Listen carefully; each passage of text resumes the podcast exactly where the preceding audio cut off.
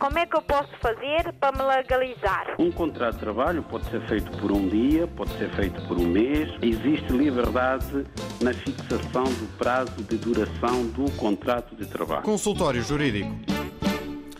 Ora viva, sejam bem-vindos a mais uma edição do Consultório Jurídico. Como é hábito, aos sábados, ao meio-dia, trazemos à antena temas de natureza jurídica, aqui comentados em direto pelo jurista Adriano Malalana.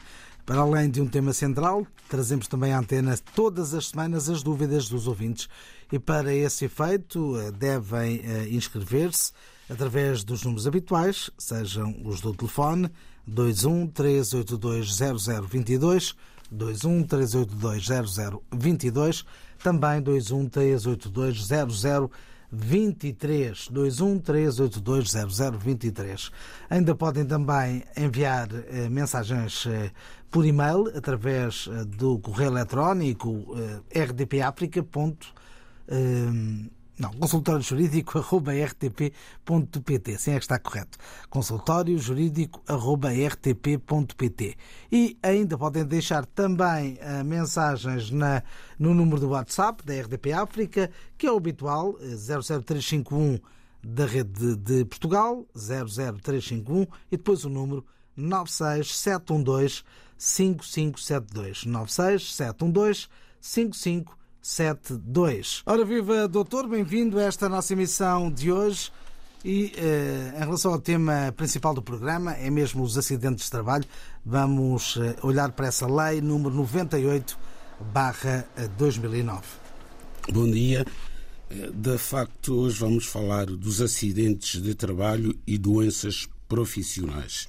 É um tema muito importante para todas as pessoas que exercem qualquer atividade profissional por conta de outrem. Portanto, quer se trate de uma empresa, pessoa coletiva, quer se trate de uma pessoa singular, um particular, sempre que se estabelece uma relação de prestação de serviço ao abrigo de um contrato individual de trabalho, temos uma relação jurídica de trabalho subordinada. É uma relação de trabalho subordinada.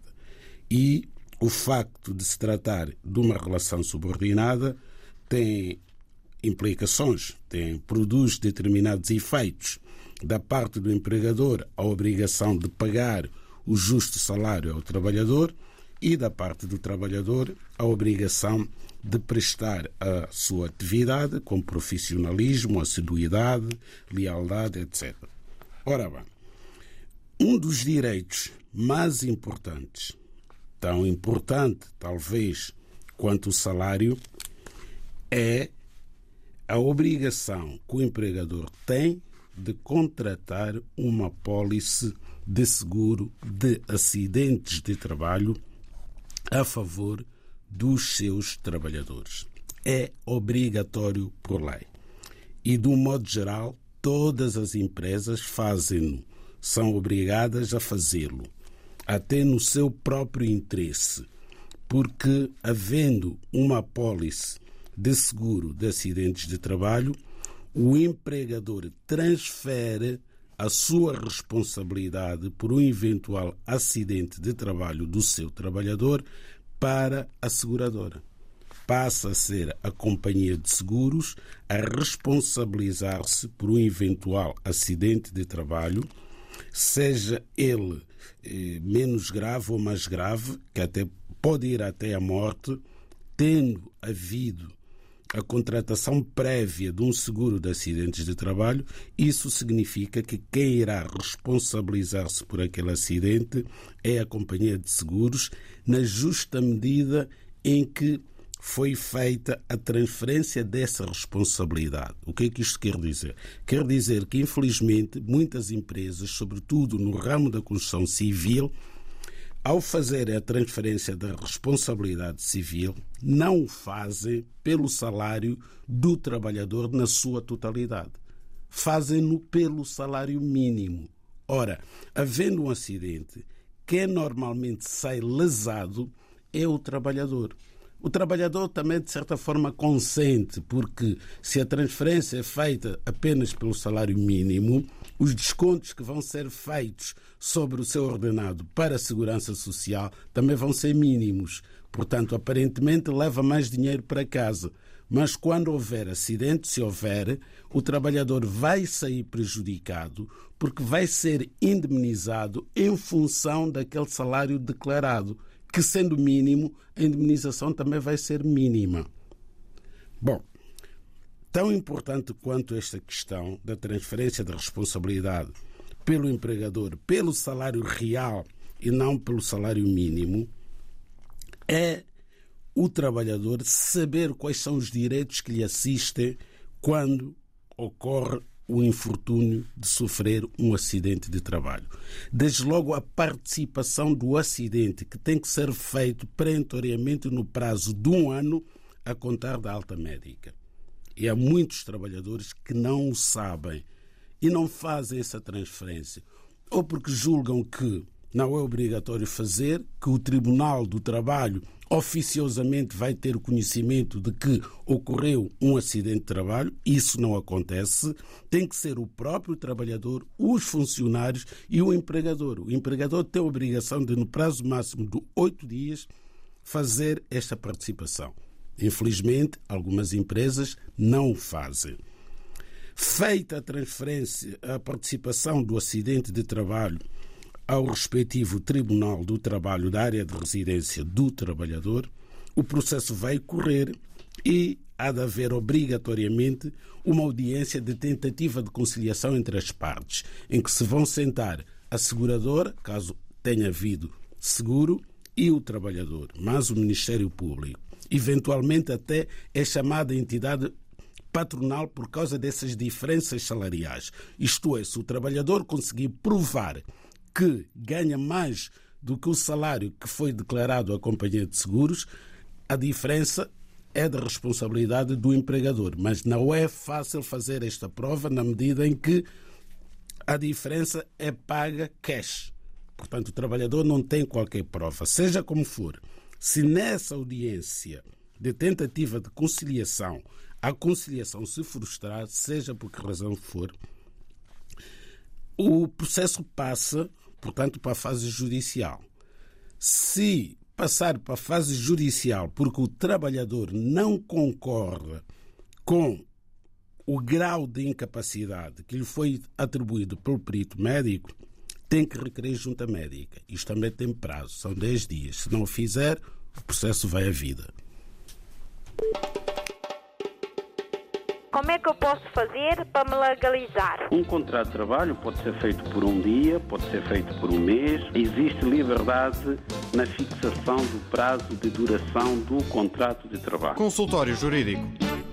Vamos começar a ouvir os nossos ouvintes. Hoje começo aqui pelo WhatsApp e pelas palavras do ouvinte Domingos. Vamos ouvi-lo. Olá, boa tarde. Eu chamo Domingos Churbalo e vivo no Margem Sul. Eu queria saber, como eu já tenho nove anos cá em Portugal, se eu devo pedir nacionalidade portuguesa e se tenho direito ou não.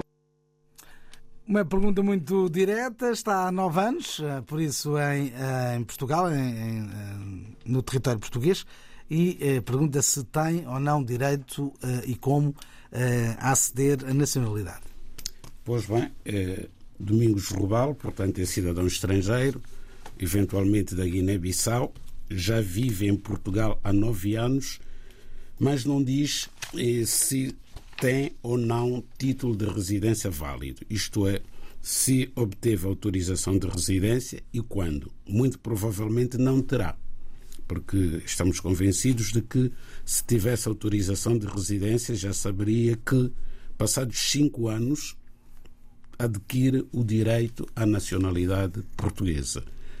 É um direito subjetivo que faz com que, feita a prova de que reside legalmente em Portugal há cinco anos, o governo tem a obrigação de conceder a nacionalidade portuguesa. Não há qualquer motivo que possa ser invocado para o indeferimento, exceto se tiver antecedentes criminais que preencham a previsão da lei que não permite que alguém que tenha sido condenado a uma pena de prisão efetiva igual ou superior a três anos possa naturalizar-se cidadão português. Como é que eu posso fazer para me legalizar? Um contrato de trabalho pode ser feito por um dia, pode ser feito por um mês. Existe liberdade na fixação do prazo de duração do contrato de trabalho. Consultório Jurídico. Observe também algumas das mensagens que têm chegado nos últimos dias através eh, de e-mail eh, e pego aqui nas palavras de Karine Nascimento, que diz o seguinte: Um indivíduo nascido na antiga colónia portuguesa em 1960, que é neto de avô nascido e falecido na referida colónia, pode requerer a conservação da nacionalidade portuguesa com base em provas documentais do avô falecido na colónia, cópia certificada da certidão de batismo e assento de óbito, lavrada na colónia e o indivíduo foi reconhecido na menoridade pelo seu pai, filho do falecido? É a pergunta que fica. Pois, eh, essencialmente, o que a ouvinte Karine Nascimento pretende saber é se este neto, nascido em 1960, eh, pode adquirir a nacionalidade portuguesa originária pelo seu avô, que nasceu e morreu numa colónia portuguesa. Ora bem, o avô, tendo nascido e morrido na colónia portuguesa, antes da independência, morreu português, de facto. Isto é, presume-se que conservou a nacionalidade portuguesa. Quanto a essa questão, não há aqui margem para dúvidas, é uma questão pacífica. O problema tem a ver com o neto. Tendo o neto nascido em 1960, o que é que significa? Que nasceu antes da independência do respectivo país. Não sei qual, mas todas as colónias portuguesas africanas eh, ficaram independentes a partir de 1975, após o 25 de abril de 74 em Portugal. Portanto, este senhor já era nascido, este neto já era nascido. E se este neto não tinha ascendentes naturais de Portugal continental, e provavelmente não tinha, significa que por aplicação do Decreto-Lei 360-A de 1975, perdeu ao Peleges a nacionalidade portuguesa. Logo, não pode ser português pelo avô, porque falta o segundo requisito. O primeiro requisito está preenchido, que é o avô que nasceu e, e morreu com nacionalidade portuguesa, portanto conservou. Mas falta o requisito do neto, que é qual? Ter nascido depois da independência do respectivo país. Estamos aqui para ajudar e trazemos por isso as dúvidas dos nossos ouvintes à antena, seja através de e-mail, lembro consultório rtp.pt, consultório rtp.pt, também o número do WhatsApp para mensagens de voz ou uh, também escritas, o 96712 5572. 967125572. Podem também ligar para nós através dos números habituais, o 21 382 0022, 21 382 0022 ou 21 382 0023. Também o 21 382 0068, três possibilidades de contacto com os estúdios da RDP África. Olho aqui para mais um recado deixado por, neste caso, Mário Costa. Está a deixar-nos uma mensagem no WhatsApp e diz o seguinte: Peço ajuda mediante o meu processo de nacionalidade da entrada nos registros em maio do corrente ano, solicitando pelo meu pai em vida que possui a nacionalidade portuguesa, sabendo que os meus avós, tios e primos que vivem cá em Lisboa são todos portugueses. E eu, eh, com o direito que me é concedido, fiz o pedido e tem demorado muito tempo para avançar em pelo menos uma fase do processo. Eu gostaria de uma ajuda eh, para saber se eh, o que tenho que fazer para avançar com este processo. Bom, é um processo que já deu entrada na Conservatória dos Registros Centrais. vai seguir a sua tramitação normal, não há nada para fazer a fim do processo avançar. Ele vai avançar naturalmente à medida que for sendo tramitado pela Conservatória. O consultório jurídico da RDB África está cada vez mais perto de si. Envie as suas dúvidas ao Dr. Adriano Malalane através do e-mail consultóriojurídico.rtp.pt e ouça as respostas ao sábado ao meio-dia na IRTP África. Consultório Jurídico. Estamos aqui para ajudar. Consultório Jurídico também ao telefone com os nossos ouvintes e pergunto, quem é que está do lado de lá? Eu estou aqui na Alcabidez, estou a Matu. Matu, bem-vindo à emissão de hoje do Consultório Jurídico e o que é que traz cá? Ah, o que me traz cá é que a minha filha ontem, é quinta-feira, ligaram para ela na embaixada porque eu pedi um e paguei para fazer uma marcação para como de bolsa de estudo do regime especial desde o ano passado. E eu tive a pagar o mínimo aí, a bolsa, durante um ano. Ela não veio, por causa de, de conseguir eh, fazer, um, como é que é, marcação para, para ter o visto. E foi chamada à embaixada de, de onde? Portugal. Sim, De Portugal em que país? Guiné-Bissau. Na Guiné-Bissau. Sim, só que conseguiu. De maneira que é que eh, pediram, eh, conta, eh, ela na, na, na quinta-feira para fazer, eh, tem que fazer o passaporte novo e seguro de viagem e mais eh, registro criminal novo porque o outro caducou. E então, o que é que eu mandei fazer tudo, só que ela conseguiu fazer o passaporte. Mas no dia que tem que ir receber o passaporte, o ministro foi demitido. E ela tem marcação às nove e meia na segunda-feira. E agora não sei o que é que eu tenho que fazer, porque se ela perder essa marcação aí vai ser complicado. Ou se ela tem que ir e, e falar sobre isso, porque demitiram o ministro, não sei se vai conseguir ter o passaporte ainda amanhã, é, segunda-feira, oito e meia, ou não. Eu estou assim, porque eu estou a pagar a escola. Do passado já paguei o ano todo. Ela não vi. Este ano já renovou matrícula. E mesmo assim, é por isso que eu queria saber. Muito obrigado por ter ligado. Vamos tentar esclarecer eh, a sua dúvida. Bom. Doutor, o que é que lhe parece este caso? Bom, parece um caso um bocado caricato, não é?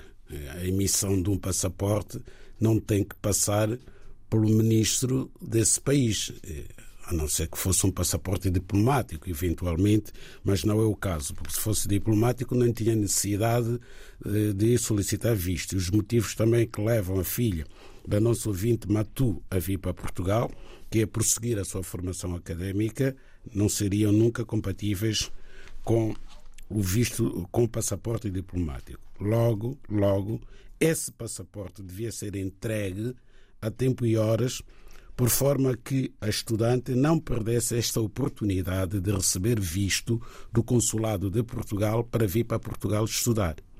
Portanto, não há aqui uma relação de causa e efeito entre a emissão de um passaporte e a admissão de um ministro. Desde logo. Portanto, este problema não é o problema do consulado. O consulado fez o que era sua obrigação, solicitar um novo passaporte, um novo certificado de registro criminal, porque já passou muito tempo depois que esses documentos foram entregues.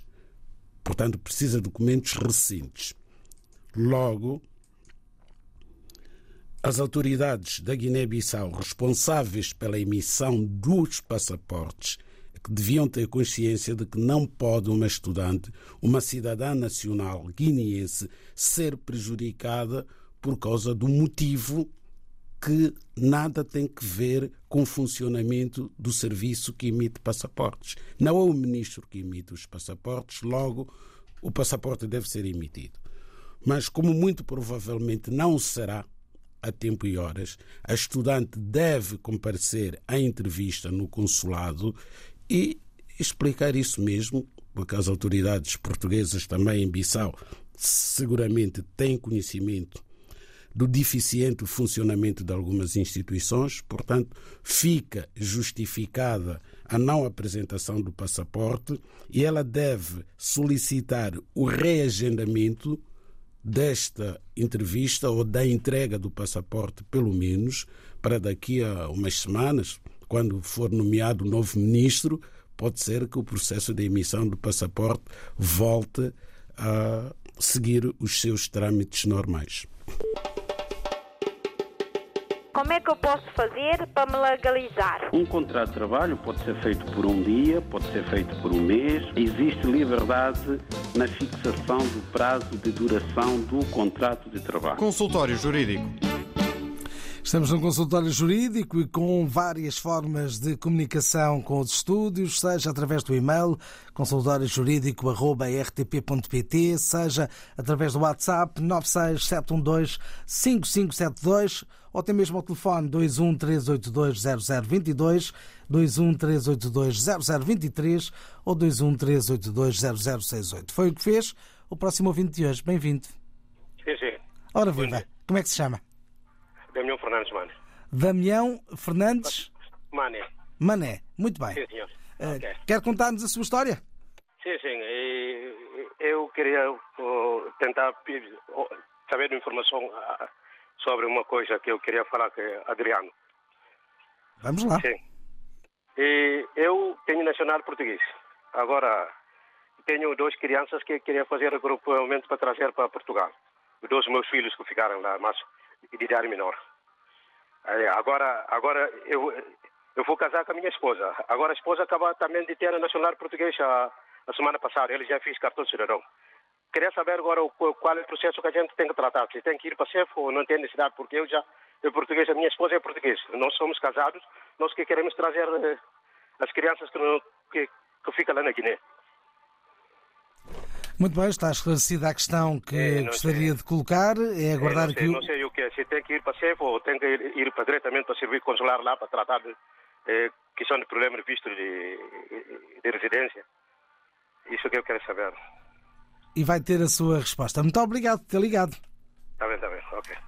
Cá está, o- mais um ouvinte a ligar-nos com uma dúvida eh, que tem a ver, uma vez mais, com a questão de vistos, eh, neste caso, para os filhos. Para os filhos menores, são duas crianças que muito provavelmente ficaram com familiares na Guiné-Bissau, uma vez que os pais estão em Portugal. Quer o pai, o senhor Damião Fernandes Mané, quer a mãe destes menores, eh, encontram-se a viver em Portugal e são cidadãos portugueses. O pedido de visto para estas crianças virem para Portugal não passa pelo Serviço de Estrangeiros e Fronteiras. Não estamos perante uma situação de reagrupamento familiar. É diferente.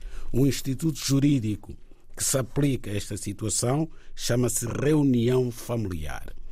O que eu iria sugerir ao senhor Damião Fernandes Mané é que ele próprio pegasse em si e fosse a Bissau buscar as suas crianças tem que levar as crianças para o consulado de Portugal com os respectivos passaportes, fazer-se acompanhar da sua certidão de casamento para provar que é casado com a mãe das crianças e, sendo assim, nem sequer há necessidade do consentimento do outro cônjuge para as crianças virem para Portugal. Porque se são casados, quer o pai, quer a mãe, pode representar sozinho os menores no consulado. Portanto, mas se não for ao consulado, não vai trazer os seus filhos. Deve tentar fazer primeiro o agendamento, que é obrigatório, seja em que circunstância for. Fazer o agendamento no consulado de Portugal, no dia agendado, leva os seus filhos, ou pelo menos leva os passaportes dos seus filhos, as respectivas certidões de nascimento das crianças para provar que são efetivamente seus filhos e o visto deve ser dado na hora. Muito bem, assim estamos a responder aos nossos ouvintes no consultório jurídico. Vamos agora conversar com César António, que eh, nos deixou uma mensagem através da rede WhatsApp. Muito bom dia. Eh, Eu tenho uma questão a apresentar ao Dr. Adriano Malalana. Eh, Há um amigo cujo pai deu entrada do pedido da nacionalidade eh, e que neste momento nós conseguimos acompanhar o processo está a seguir o seu trâmite normal, já está, se não me engano, pela quinta fase, mas há uma preocupação que se levanta. Desde que o pai deu entrada, há sensivelmente dois anos, dois anos depois, passa a redundância, o pai faleceu. O pai, na altura, invocou o pedido da nacionalidade por via do avô. É, eu não sei qual é o tratamento que é dado a isso, se no mesmo processo corre o seu trâmite ou se tem de se informar que o senhor é, faleceu, é, porque o meu amigo tem interesse em obter também a nacionalidade. É claro que ele já reside em Portugal com um visto de estudante, já renovou três vezes, continua a estudar. Né? Quero perceber se é possível é, o Dr. Malalana orientar, uma vez que ele também já é, renovou três vezes é, pelo visto estudante, se ele consegue sempre a nacionalidade portuguesa, ou por esta via, ou pela via de um processo que infelizmente teve esse termo infeliz da parte do pai, mas ainda pode obter algum uh, valor da parte desse processo que nesse momento continua a decorrer.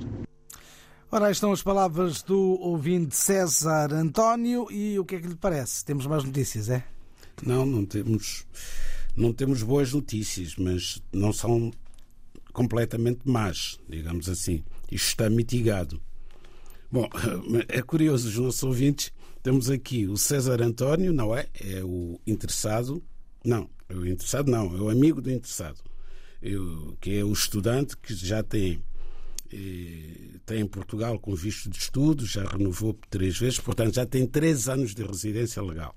O curioso é que não é o interessado que é este estudante a colocar a questão, é o amigo do filho do senhor que faleceu com um processo de nacionalidade pendente na Conservatória dos Registros Centrais há dois anos. Ora, esse processo extingue-se por morte do interessado. Portanto, não vamos pensar mais nesse processo, esse processo vai ser arquivado porque o interessado morreu. Mas o filho estando em Portugal com visto de estudo e há três anos, só tem que esperar mais dois anos, continuando eh, com visto de estudo ou passando para autorização de residência. Os tempos de residência legal para efeito da nacionalidade contam, seja eh, uma residência com autorização de residência, seja uma residência através de visto de estudo ou, ou visto de estada temporária ou outro título qualquer, uma proteção temporária. Todos esses estatutos, digamos assim, são considerados idóneos para a contagem dos cinco anos necessários para a naturalização. Significa que o amigo do senhor César António, cujo pai já faleceu, infelizmente, poderá vir a ser cidadão português por naturalização, invocando a circunstância de ser titular de visto de estudo, nessa altura, há pelo menos cinco anos. Cá está mais uma resposta aos nossos ouvintes. Como é que eu posso fazer para me legalizar? Um contrato de trabalho pode ser feito por um dia, pode ser feito por um mês. Existe liberdade na fixação do prazo de duração do contrato de trabalho. Consultório Jurídico. Agora a vez do nosso ouvinte Bruno Landim, que nos deixou uma mensagem também no WhatsApp. Uh, bom dia, bom dia. Meu nome é Bruno Landim. Eu, eu tenho uma dúvida, uma questão. O meu irmão veio como estudante, uh, estudou apenas um semestre porque ele chegou muito tarde. Entretanto, ele conseguiu arranjar um trabalho e já fez a manifestação de interesse no CEF. E gostaria de saber se não vai haver precaução, se não vai haver nenhum problema com essa manifestação, se ele vai conseguir mesmo o documento dele. Obrigado, bom dia. Cá está, mais uma dúvida. E o que é que lhe parece neste caso? Parece-me que não sou adivinho. Eu não posso estar aqui a dizer se vai ou não vai haver problemas com a manifestação de interesse. Mas haver qualquer problema com a manifestação de interesse não será pelo facto de ter tido um visto de estudo durante seis meses. E poderá ter que ver com a relação laboral propriamente dita que está na origem da manifestação de interesse. Se o irmão do Sr. Bruno Landim estiver efetivamente a trabalhar com um contrato de trabalho válido e a fazer os respectivos descontos para a segurança social, essa manifestação de interesse, em princípio, cumpre os requisitos da lei e daqui não sabemos há quanto tempo poderá culminar eventualmente com a concessão da autorização de residência. Mas eu não posso garantir isso, não sou eu que processo as manifestações de interesse, é o Serviço de Estrangeiros e Fronteiras. Mas os requisitos necessários para conseguir a autorização de residência através da manifestação de interesse são esses que eu mencionei. Estar a exercer uma atividade profissional sujeita a descontos para a segurança social durante o período mínimo de seis meses. O consultório jurídico da RDB África está cada vez mais perto de si. Envie as suas dúvidas ao Dr. Adriano Malalane através do e-mail consultóriojurídico.rtp.pt e ouça as respostas ao sábado ao meio-dia na RDP África. Consultório Jurídico. Estamos aqui para ajudar. Vamos agora olhar para um dos muitos e-mails que nos têm chegado nos últimos dias. São palavras de José Jorge Pinho. Pinto, que diz o seguinte: obtive nacionalidade portuguesa através do meu pai, que por sua vez obteve através do seu bisavô português. A minha irmã, que nasceu antes da independência de Cabo Verde, o seu processo de pedido de nacionalidade foi indeferido em 2019. Face às alterações ocorridas recentemente à Lei da Nacionalidade em 2020 e 2022, gostaria de saber se houve alguma alteração que possa enquadrar o caso apresentado. E apresenta em anexo também a nota de indeferimento eh, que aponta os pormenores eh, do caso em concreto de José Jorge Pinto e a sua família. Bom, eh, estamos aqui perante o caso do neto, não é? De um cidadão que conservou a nacionalidade portuguesa e cujo processo de concessão, de atribuição da nacionalidade portuguesa, porque é originária, portanto, estamos aqui perante a atribuição da nacionalidade portuguesa, foi indiferido em 2019.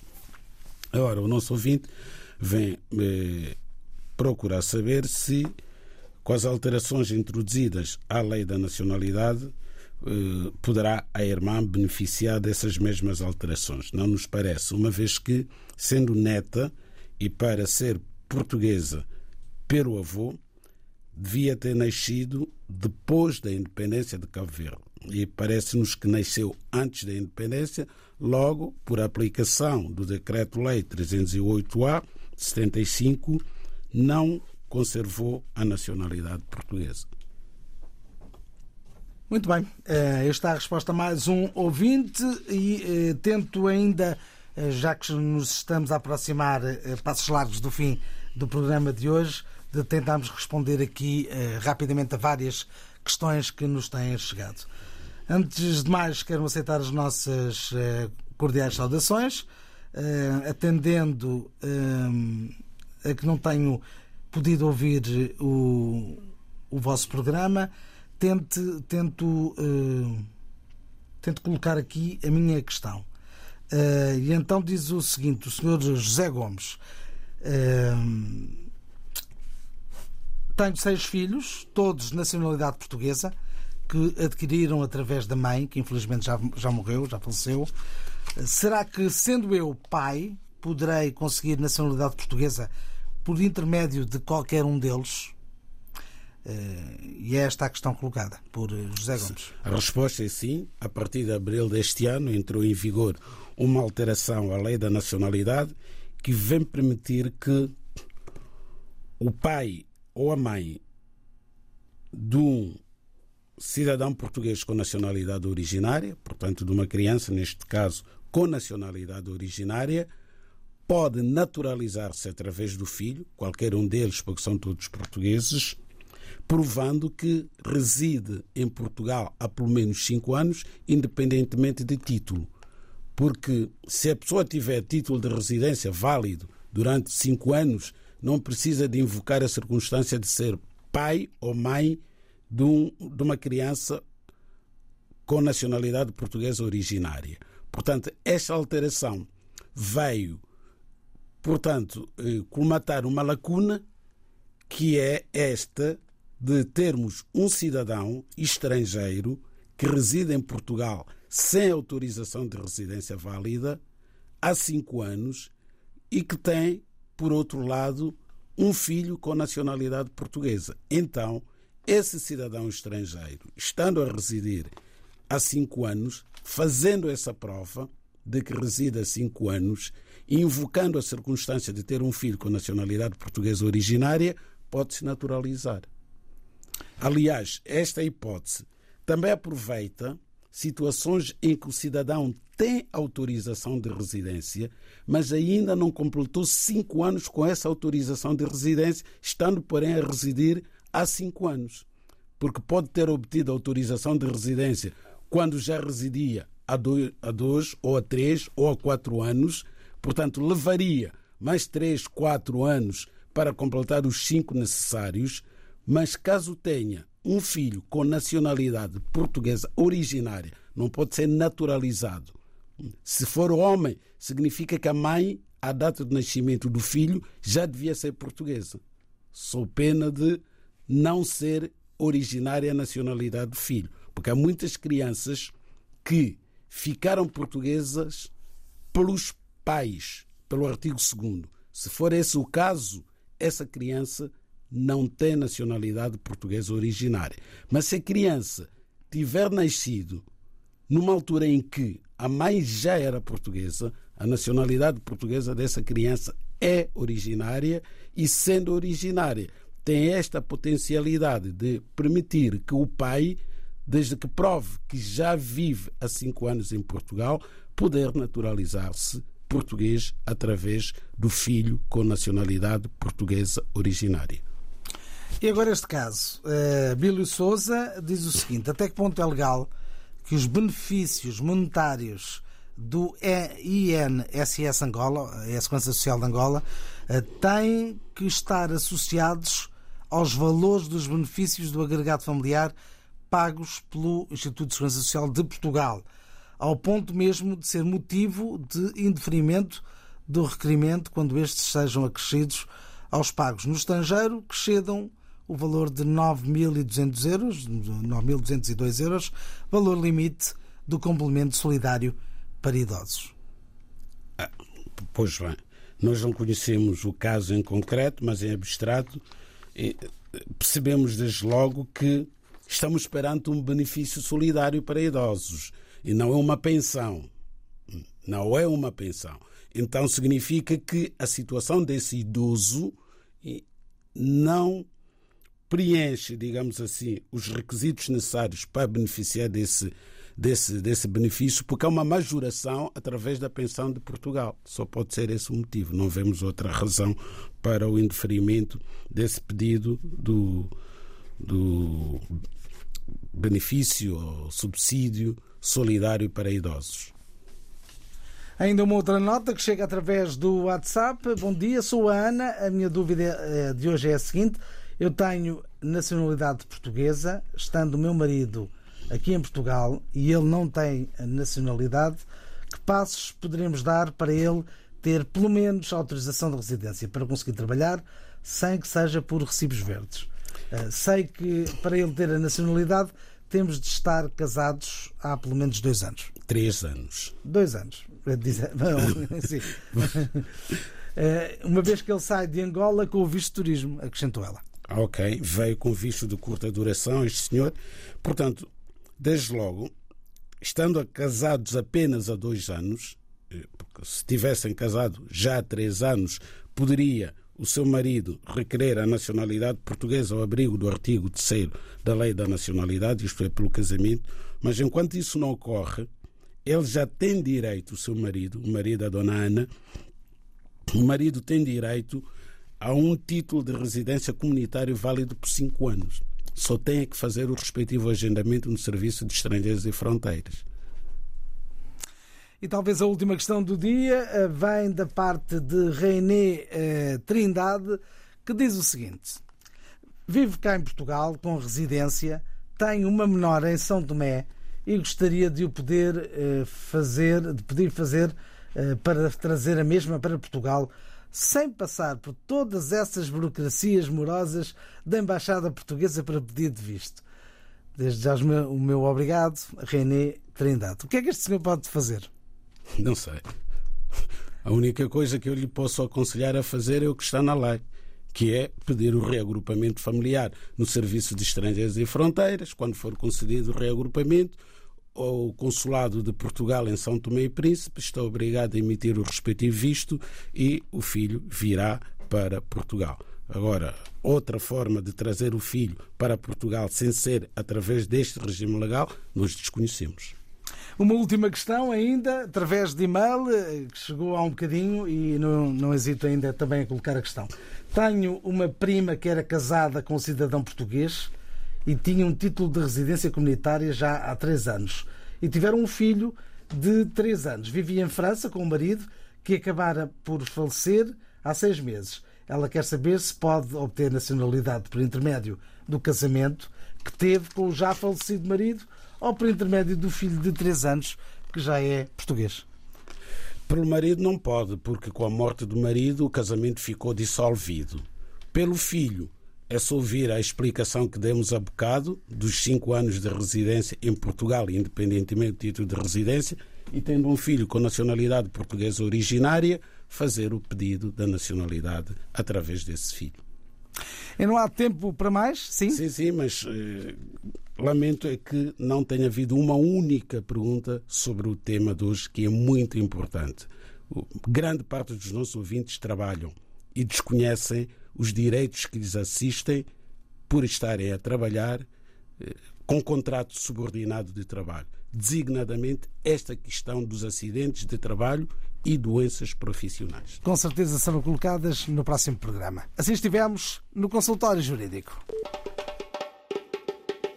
Como é que eu posso fazer para me legalizar? Um contrato de trabalho pode ser feito por um dia, pode ser feito por um mês. Existe liberdade na fixação do prazo de duração do contrato de trabalho. Consultório Jurídico